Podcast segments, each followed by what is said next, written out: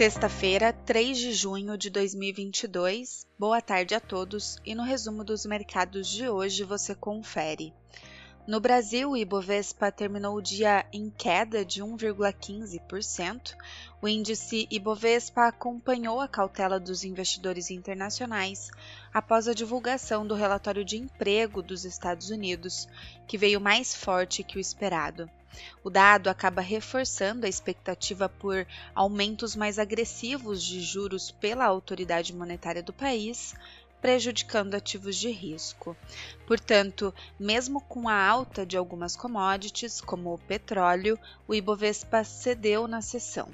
No acumulado da semana, nosso índice registrou queda de 0,75%.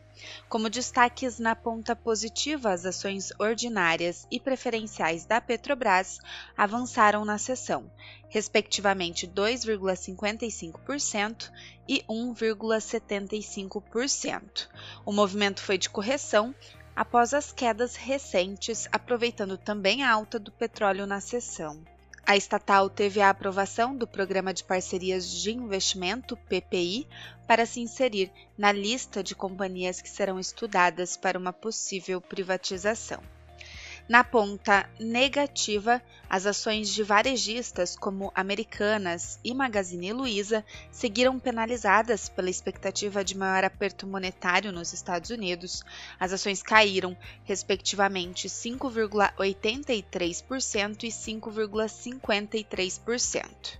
Também as commodities metálicas seguiram em baixa na sessão e puxaram para baixo as ações do setor de mineração, com destaque para a CSN Mineração, que caiu 2,83%, a Vale caiu 1,60%. No câmbio, o dólar à vista às 17 horas estava cotado a R$ 4,77, em queda de 0,20%. No exterior, as bolsas asiáticas fecharam em alta, acompanhando o avanço dos índices acionários norte-americanos ontem. As bolsas chinesas estavam fechadas por conta de feriado local e, por isso, a sessão foi de menor liquidez na região. No Japão, o índice Nikkei teve alta de 1,27%. Os mercados na Europa, por sua vez, encerraram em queda. A sessão também teve liquidez limitada pelo feriado em Londres, que manteve a bolsa de valores fechada por lá. Dados macroeconômicos da região e dos Estados Unidos explicam esses movimentos de baixa. Destaque para as vendas do varejo da zona do euro, que caiu 1,3% em abril, enquanto o mercado aguardava o avanço do indicador para o mês. O índice Eurostock 600 apresentou baixa de 0,26%. As bolsas americanas também fecharam em queda firme. Como já citado, o relatório de emprego payroll do país veio mais forte que o esperado, reforçando o aquecimento do mercado de trabalho norte-americano.